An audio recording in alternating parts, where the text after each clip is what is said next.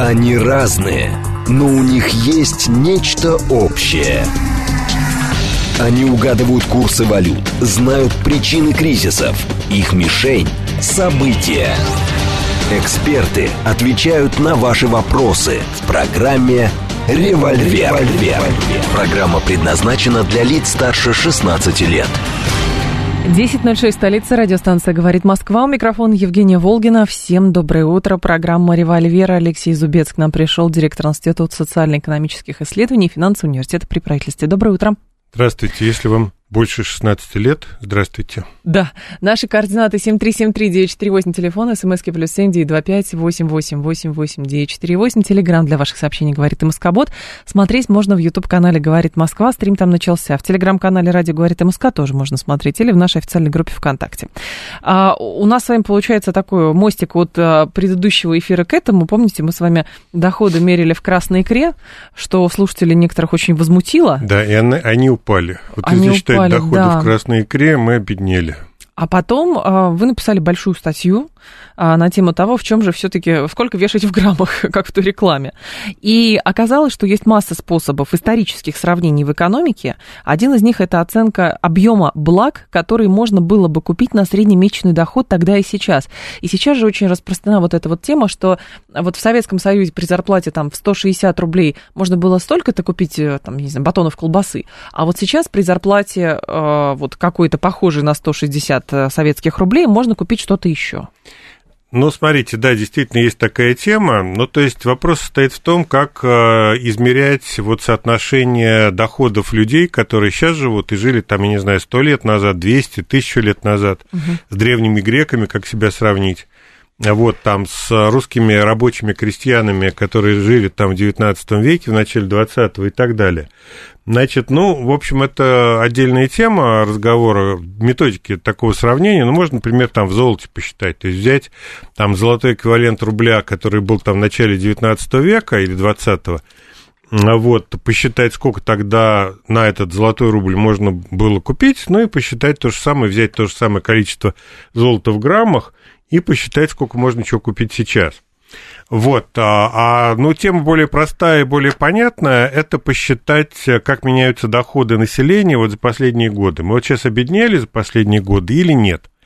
И вот если мы возьмем там последние там лет 10 нашей истории, то опять же возникает вопрос, в каких единицах считать сколько можно чего купить на зарплату 10 лет назад, ну, не, не зарплату, на ежемесячный доход, а, и что можно было купить там, что можно купить сейчас.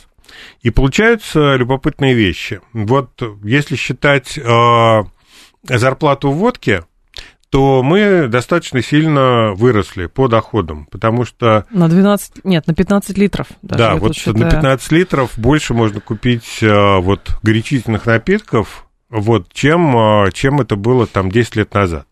А вот если считать зарплату в орехах, то будет ситуация прямо противоположная. То есть э, сейчас орехов можно купить на зарплату в два раза меньше, чем это было год назад.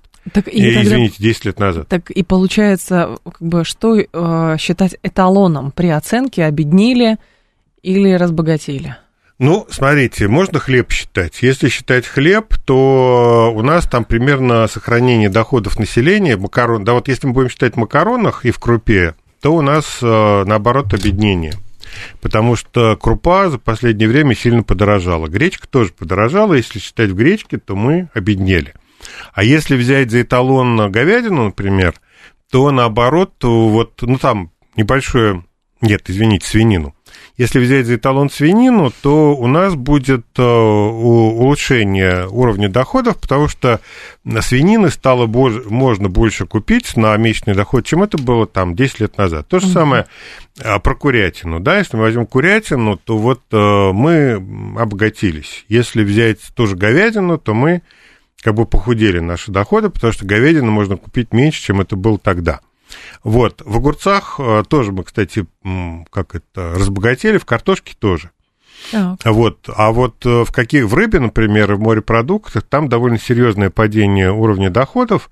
Ну, то есть относительно нашего уровня благополучия рыба сегодня стоит дороже, чем она стоила 10 лет назад. Здесь еще, мне кажется, мы же упускаем в плане оценки, насколько разбогатели, насколько обеднели. А, тут наши слушатели говорят, а всякие услуги, государственные фонды, покупка машины, возможность получать квартиру, а, вот это же тоже все входит в покупательную способность. Да, если мы считаем покупательную способность в целом, то да, но в данном случае тогда а, либо мы считаем всю корзину, либо мы считаем какой-то один товар. Если мы считаем корзину, то надо понимать, сколько каких разных товаров входит в одну и ту же корзину. Вот там, ну, я говорил, вот курятина означает э, повышение доходов, mm-hmm. а, например, э, морепродукты и а, рыба или та же икра, которую мы обсуждали там две недели назад в этой студии, ну, это означает падение. И возникает вопрос, как считать, икра или, или курятина? Ну, если брать вот э, корзину для бедных, то там, конечно, курятина важнее, потому что, ну, а вот мясо для людей с невысоким уровнем дохода это, это курица, да, курица и яйца. И они подешевели относительно. Вот, если мы берем а, людей с доходом выше среднего, то там эталоном, наверное, все-таки будет рыба и морепродукты. И тогда это понижение дохода. Вот, то есть а, здесь необходимо сформировать вот эту вот корзину потребительскую, которую мы а, вот с чем будем сравнивать? И, а, ну и, а можно вообще на самом деле привязаться к расчетам, которые делает Росстат, вот, и э, который сам формирует эту корзину, которая состоит из услуг, товаров, там, я не знаю, продуктов питания и так далее. Ну и тогда мы, ну, тогда мы получим небольшое снижение доходов за последние 10 лет, потому что у нас были годы роста, а были угу. годы падения. И вот, э, например, по прошлому году мы потеряли там 2 или 3 процента реальных доходов. А вот, то есть реальная платежеспособность снизилась. Однако, если вы предпочитаете курятину и запивать ее чем? Водкой. Вот, тогда вы, тогда вы разбогатели. Как, как в том, да, как сразу слушатели наши тот анекдот вспоминают, что а, нет, сыночек, ты будешь меньше есть. Ну, примерно так. Поэтому а, другой момент. Смотрите, за период с 14 по 20 февраля индекс потребительских цен по оценке Росстат составил 0,6%. Начало февраля полпроцента. Вот. А, но вообще вот это вот отслеживание инфляции по, не, а, по неделям, насколько это, как бы, что, что это дает? Ну, смотрите, вот если мы берем с начала года, у нас инфляция 1,3%. То есть вот за два месяца, полтора месяца, потому что последних данных по февралю еще нет, это за полтора месяца. Значит, если у нас инфляция полтора а, процента в, э, вот, э, за полтора месяца, ну, это примерно процент в месяц.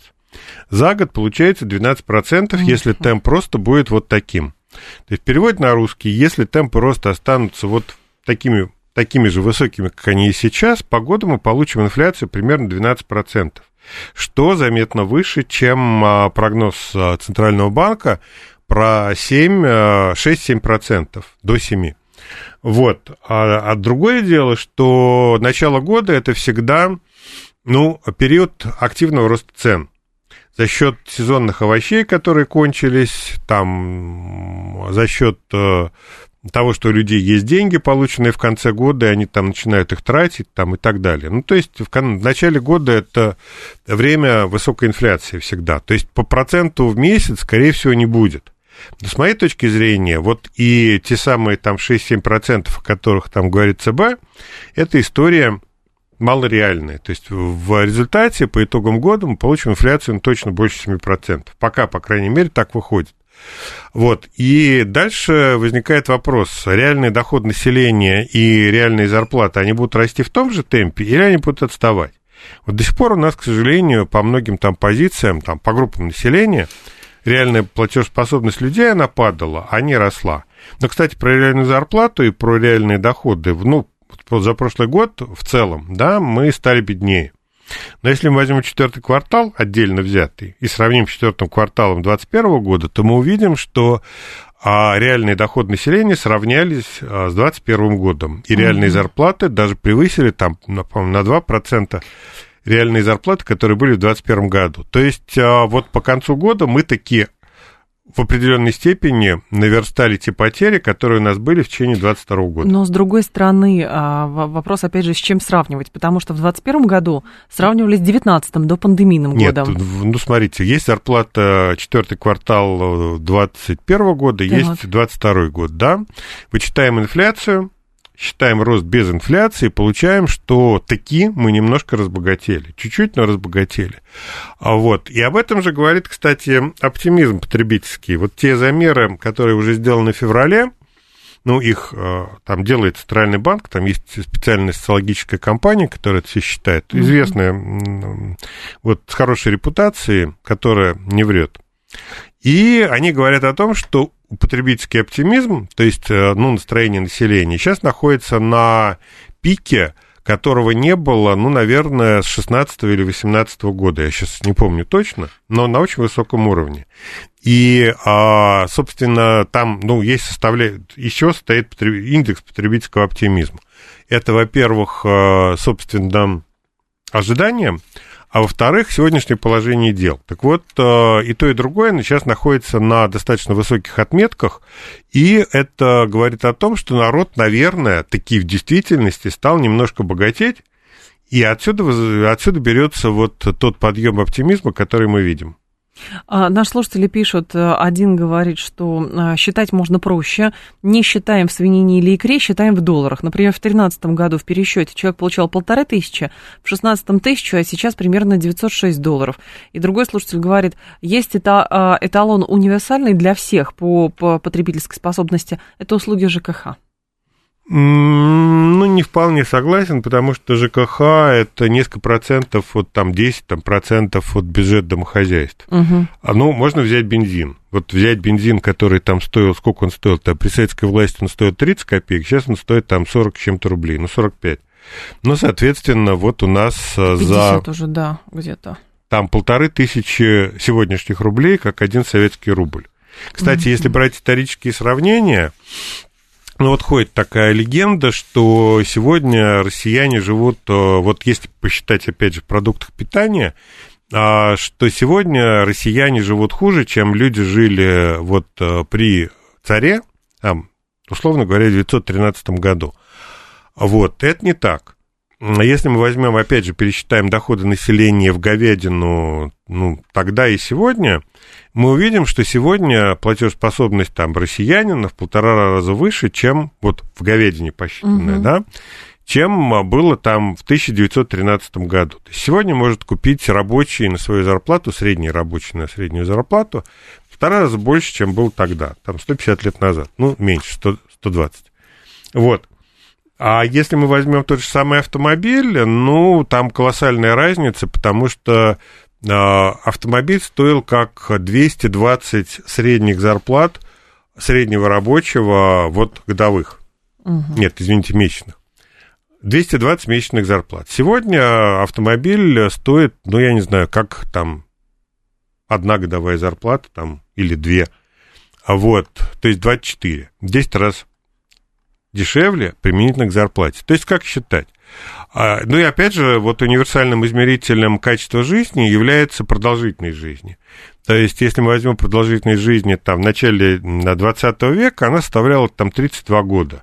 Сейчас там около 72, там, в среднем по мужчин и женщин, 73. Угу. Ну вот, соответственно, там более чем двукратное улучшение качества жизни. Вот, поэтому как считать? Но в целом, да, мы действительно живем там серьезно лучше, чем жили там в 1913 году и несколько, может быть, лучше, чем мы жили в 2013 году, 2013. Да. Ну, просто потому, что выросла продолжительность жизни. Она выросла, но незначительно, но выросла. 7373948, телефон прямого эфира, 7373948, ну, а за 150 лет продолжительность жизни значительно выросла. Ну, больше, чем два раза, мне да. кажется, да. 7373948, телефон прямого эфира. Вижу очень много всяких возмущений от наших слушателей в смс-ках. Хорошо, товарищи, пожалуйста, в звонках артикулируйте да. и обоснуйте свое, свое возмущение, свое возмущение и чем, самое главное, да, чем вы возмущены. Так, а Вы еще... возмущены тем, что вы стали жить лучше? Ну, людям всегда кажется, что все равно вот тогда-то было лучше потому что трава была зеленее. Ну, как-то так получается. А, хорошо, почему не эталонно считать, пересчитывать зарплату в доллары? Потому что у доллара, у доллара есть инфляция своя, и она довольно большая. То есть, если пересчитывать, тогда уж в золото пересчитывать. Но такой один из универсальных способов, то я об этом говорил, там как посчитать там доходы советского человека, ну, там более-менее подробно, а там в 1920 году угу. и сегодня. В 2020 году ходил золотой рубль. на этот золотой рубль можно было что-то купить. Ну, вот это неповские золотые рубли а, и полтинники, а, серебряные полтинники, которые там на нумизматическом рынке, они в большом количестве обща... Э, вращаются и сегодня. И известны цены, там, прескуранты, там, разных товаров, что можно было купить там на серебряный полтинник или на золотой рубль. Ну вот, значит, берем а, рубль тогда, угу. считаем э, его платежеспособность в граммах, да, граммах золота или граммах серебра. Ну и потом делаем то же самое сегодня. Вот вам некая динамика реальных доходов, а можно сделать то же самое через доллар. Ну, то есть, э, сколько стоил рубль, вот пересчитываем его к доллару, да. там, 1913 года и сегодня. Вот, но надо понимать, что доллар за последние 100 лет обесценился чуть ли не там, больше, чем в 100... Нет, в 100 раз он не обесценился, а, около 100 раз. То есть там очень высокая накопленная инфляция. Вот, ну и понятно, что, ну, сравнивать платежеспособность там доллара там 10 или 20-летней давности и сегодняшнего, угу. сегодняшнюю платежеспособность тоже нельзя, просто потому что доллар тоже обесценивается. Ну и слушатели наши говорят, что да, если мы пересчитываем в доллары, то в 97 году зарплата в Москве была 400 долларов, а сейчас все-таки сильно больше, чем 400 долларов.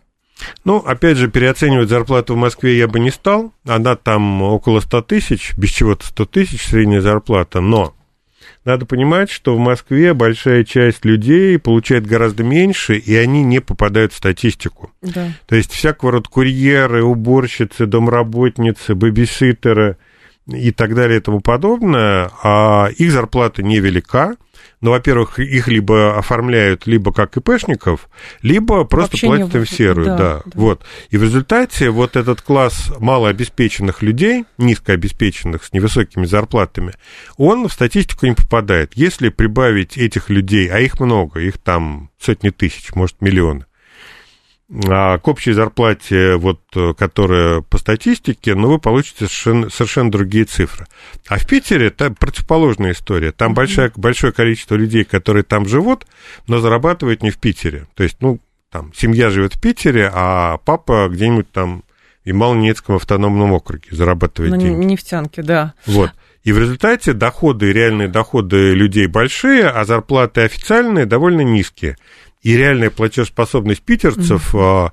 ну, вот она выше, чем по нашим оценкам, по расчетам, она реально выше, за счет, чем в Москве, вот за счет тех людей, которые там просто не попадают в официальную статистику, а, а здесь у нас попадают. А слушатель говорит, что эталон благосостояния – это чем меньше родителей, которые собирают по радио и телевидению деньги на лечение детей. Значит, мы лучше живем, если таких становится меньше. Не Но знаю, при советской власти это... их было, не было вообще. Это не значит, что мы тогда жили лучше. Да, аргумент. А, слушатель говорит, все возмущенные пусть выйдут из комфортабельных автомобилей, пойдут на колодец, наберут воды, из печи достанут, что Бог послал поесть в виде какой-нибудь каши, а не кофе утренний в любимой кофейне на Никитской пьют и в уютный офис едут. Но ну, это к вопросу благосостояния. Что считать, в общем, как, как Нет, оно смотрите, выросло? у людей всегда есть завышенные ожидания. Что говорить? Люди всегда хотят жить лучше. Это правда.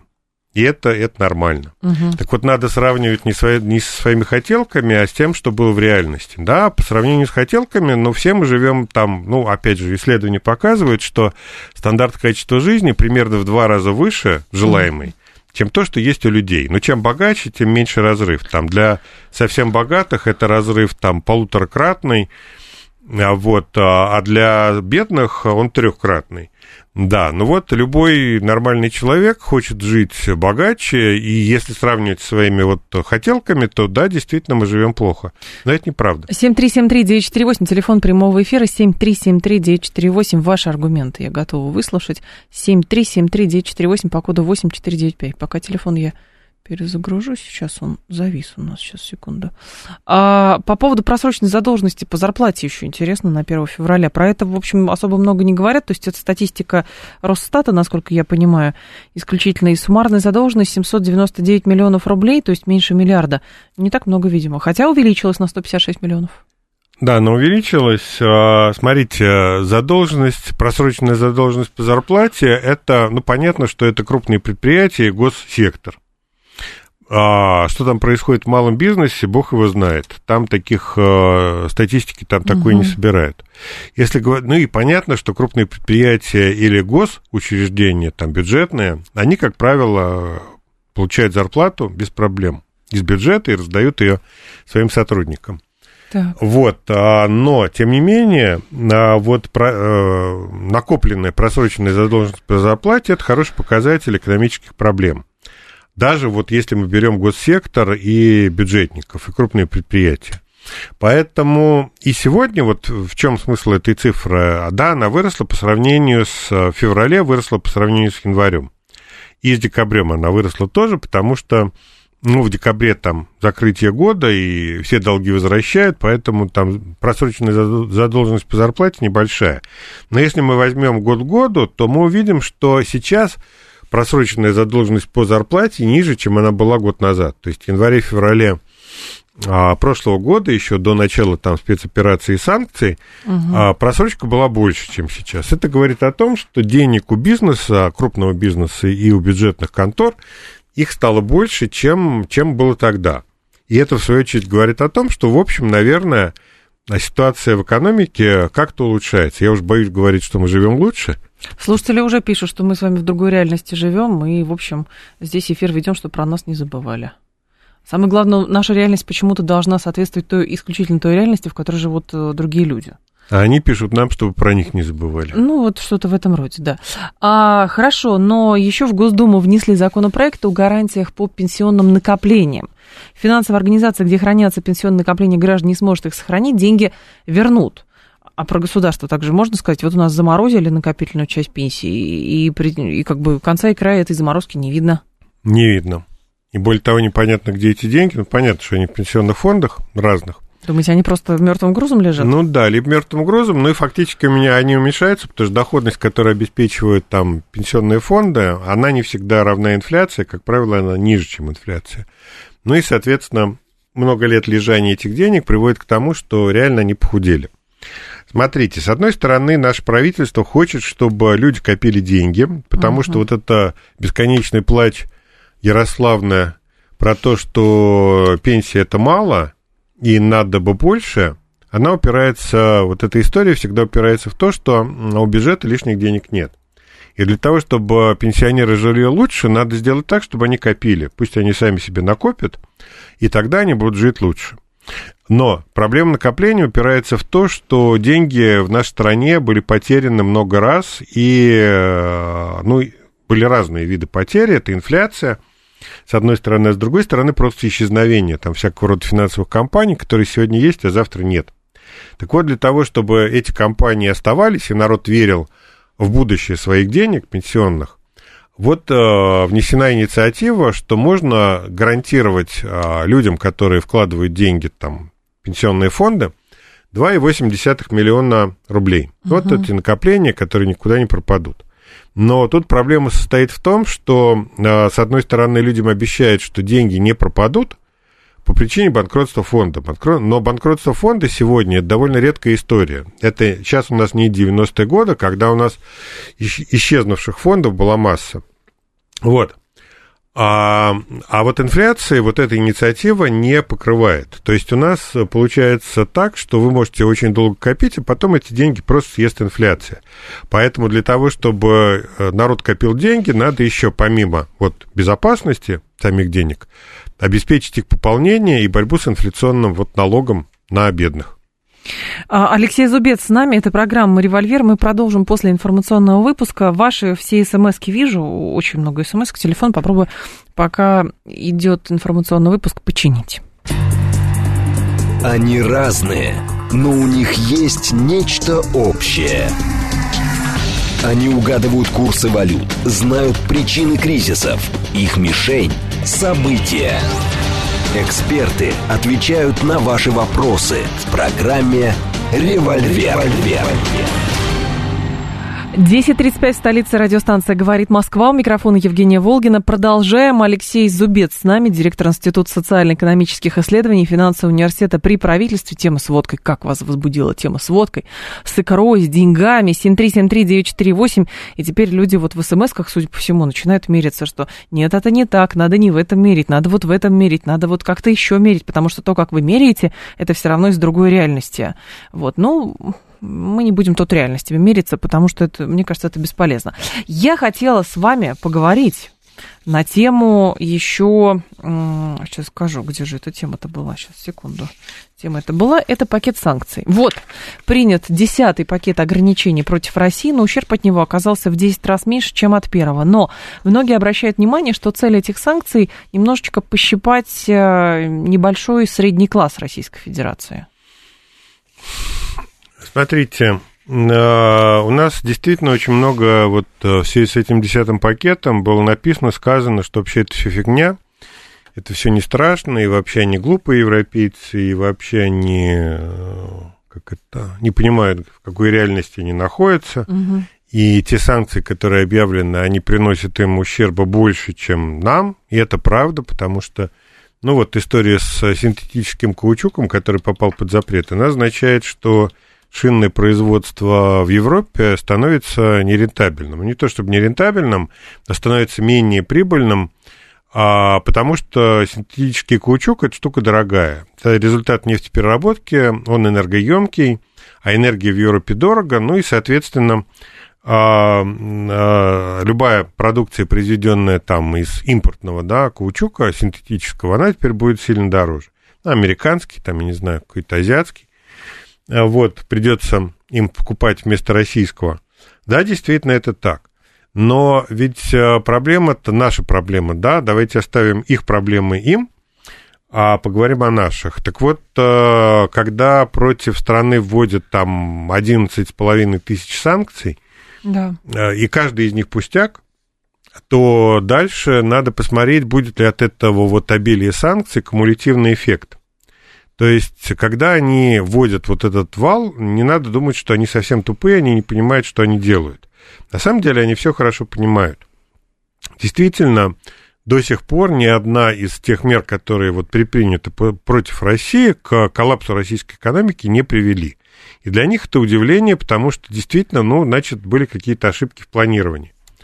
Вот. Но они учатся по ходу пьесы, и вот накопление санкций может привести к тому, что накопленный вот, да, длинный эффект, он окажется весьма тяжелым для экономики. Ну вот там есть какое-то предприятие, которое там обложили с одной стороны, отрезали вот там комплектующих и каких-то элементов, а, необходимых для производства, там запчастей.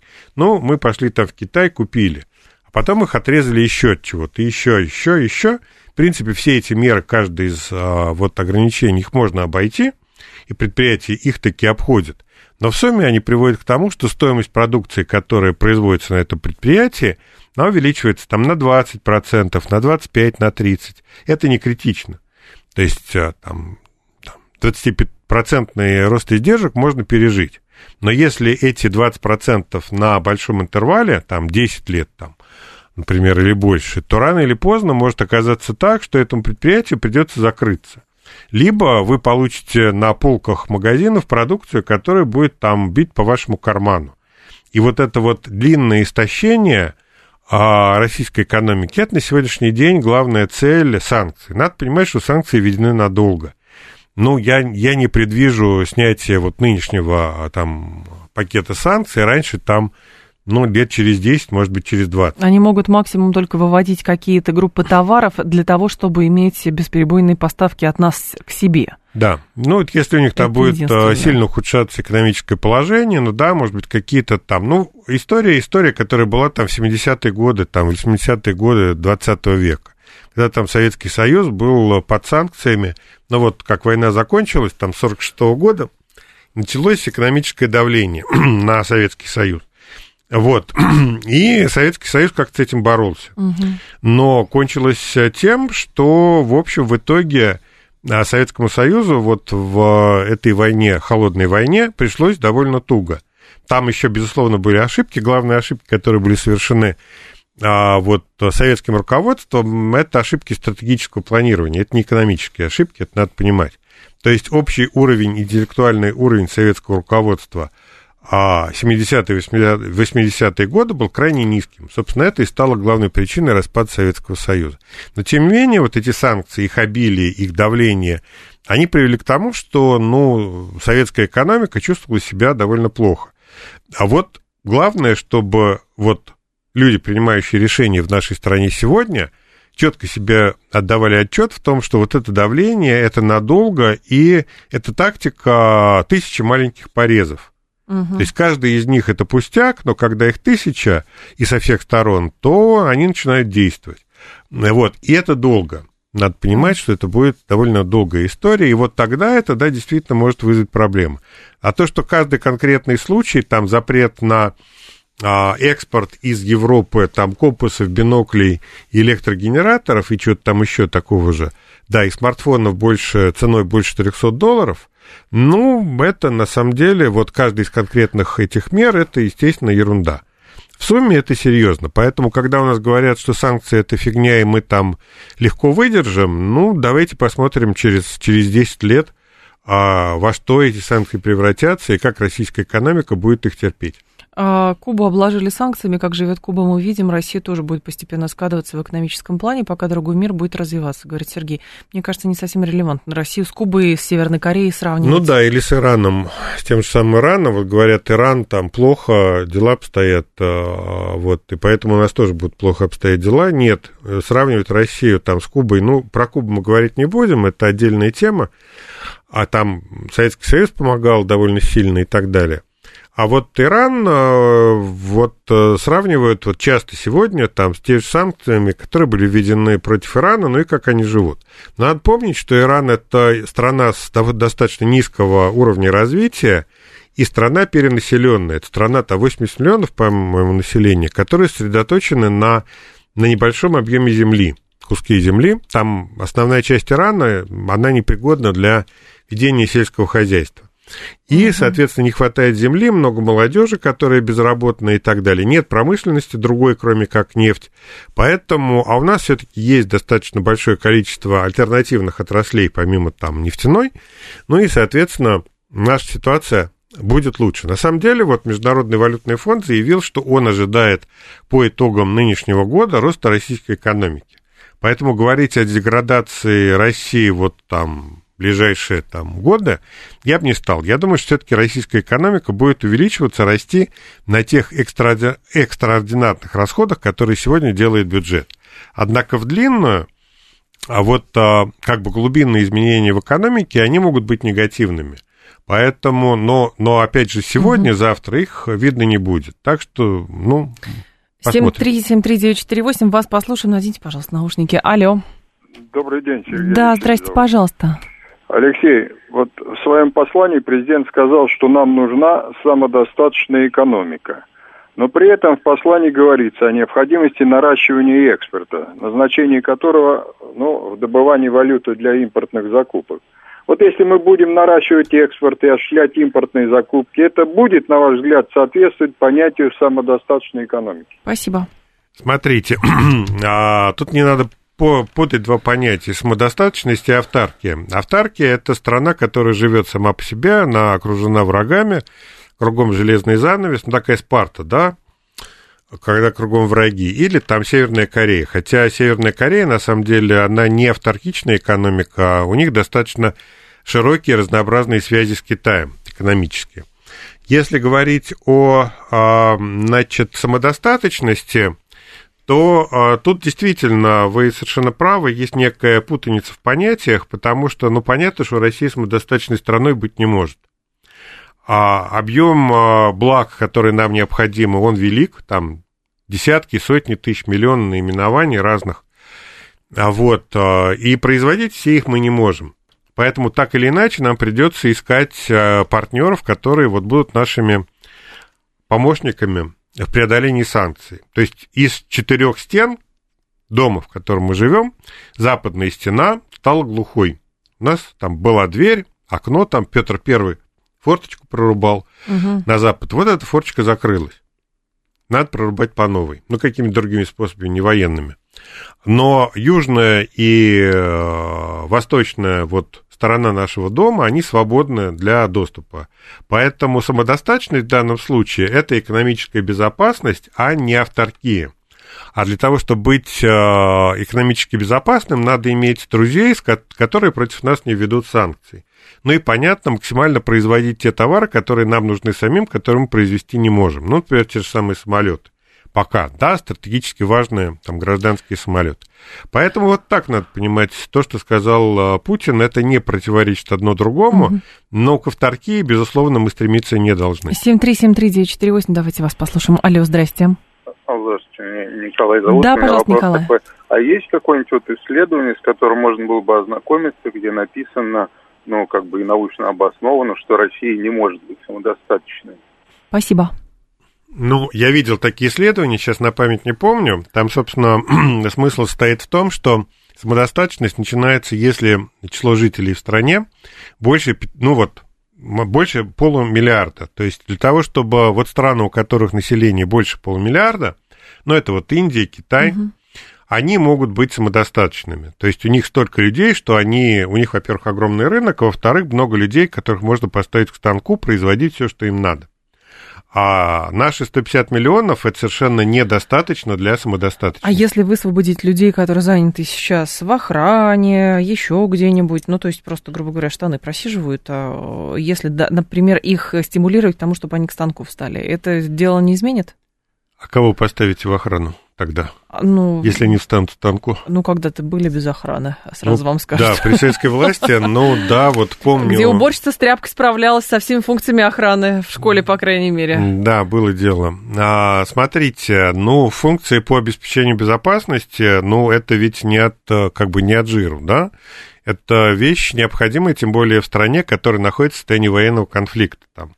Поэтому вот Думаю, что безопасников поставить к станку – это не самое лучшее решение для страны. То, что сделал советский народ, бизнесу лень делать, бесприбыльно, неинтересно, разваливать легче было, говорит 719. Что имеется в виду? В виду? А строительство где, чего и за счет чего? И за счет кого? Не знаю. Развитие надо... экономики. Ну, смотрите, да. в чем секрет развития советской экономики? Он на самом деле очень простой. Вот Советский Союз был чемпионом по темпам экономического роста в первой половине 20 века. С чем это было связано? Два простых рецепта. Первое.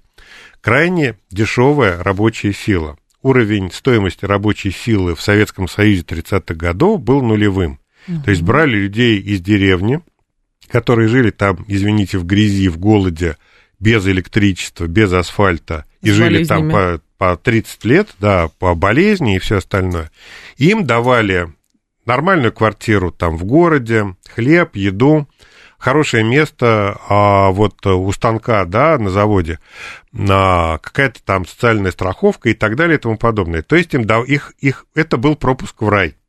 И вот, а стандарты качества жизни у людей оставались низкими. То есть люди работали фактически за еду. И при этом Советский Союз ввозил из Америки, из Европы, из Германии крайне производительную, чудовищно производительную по тогдашним меркам технику. То есть а, люди работали за еду, а производили огромное количество продукции.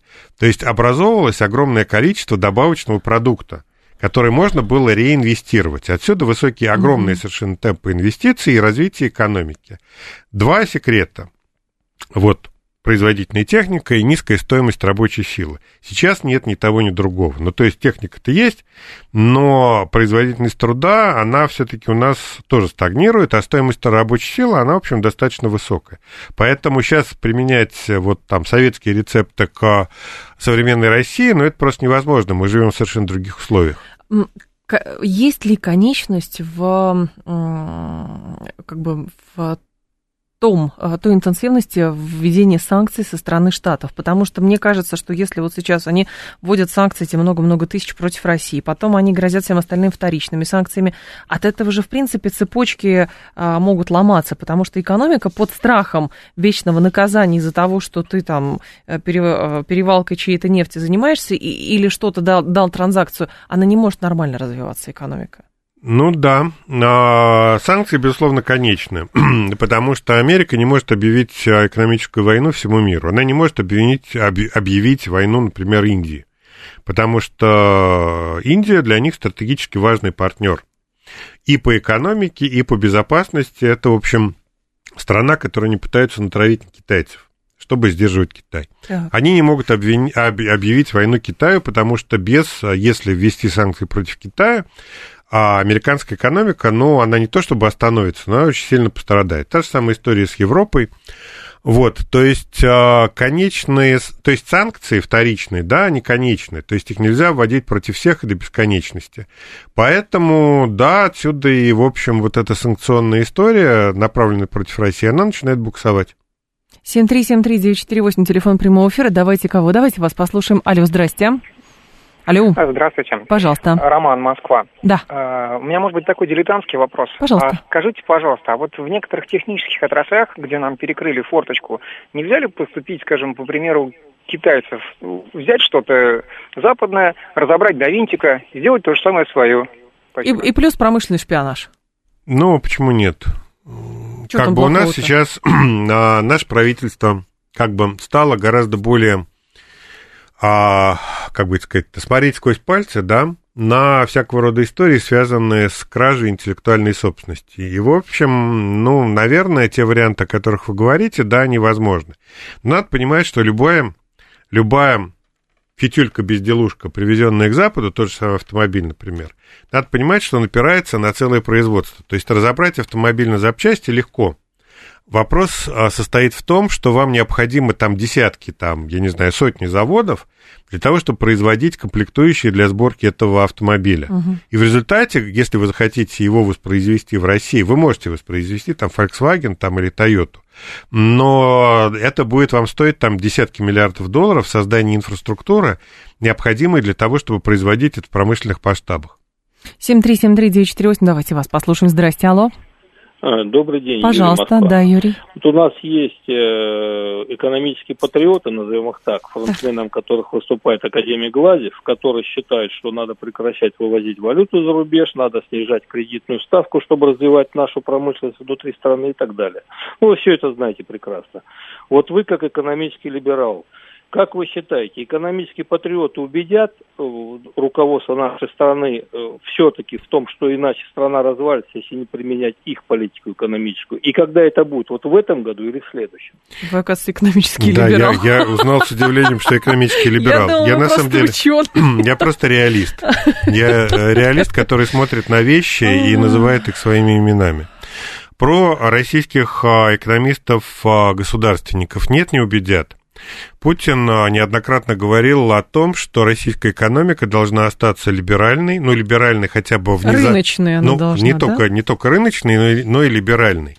Речь идет об экономике ниже среднего, да, то есть нижнее звено, среднее и нижнее звено экономики, они должны действовать в условиях такого активного рынка. Верхнее звено, там крупные производства, стратегические заводы, там а, нефтяные компании, банки и так далее. Там совершенно другие законы регулирования а, развития бизнеса и, кстати, другие а, способы стимулирования производства, в том числе за счет кредитов, да, то есть, ну, там, какой-нибудь оборонный завод, выпускающий ракеты, он получает кредиты под совершенно другие условия, чем, чем малое предприятие, которое там хочет открыть кофейню.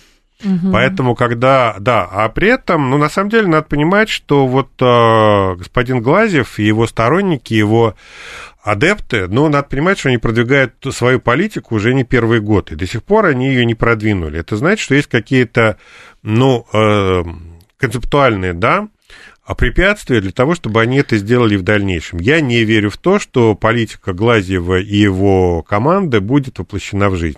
С другой стороны, а, некоторые ваши коллеги и даже люди, которые с экономикой связаны опосредованно, отмечают, что в течение вот этого года финансовый блок, который, в общем, все проклятия уже регулярно огребает, но он свою работу выполнил, обеспечил нормальную базу для функционирования как бы экономики страны вот в этот особый период и, видимо, демпфировал каким-то образом те проблемы, проблемы, которые есть, давая возможность, наверное, уже принять решение, чтобы вот э, снизить э, как раз эффект, э, от, на который возлагают надежду иностранцы, в плане того, что санкции отложены, но потом-то эта волна убийцы экономическая, она все-таки накроет всех с головой. Ну вот об этом мы говорили, надеюсь, что не накроет.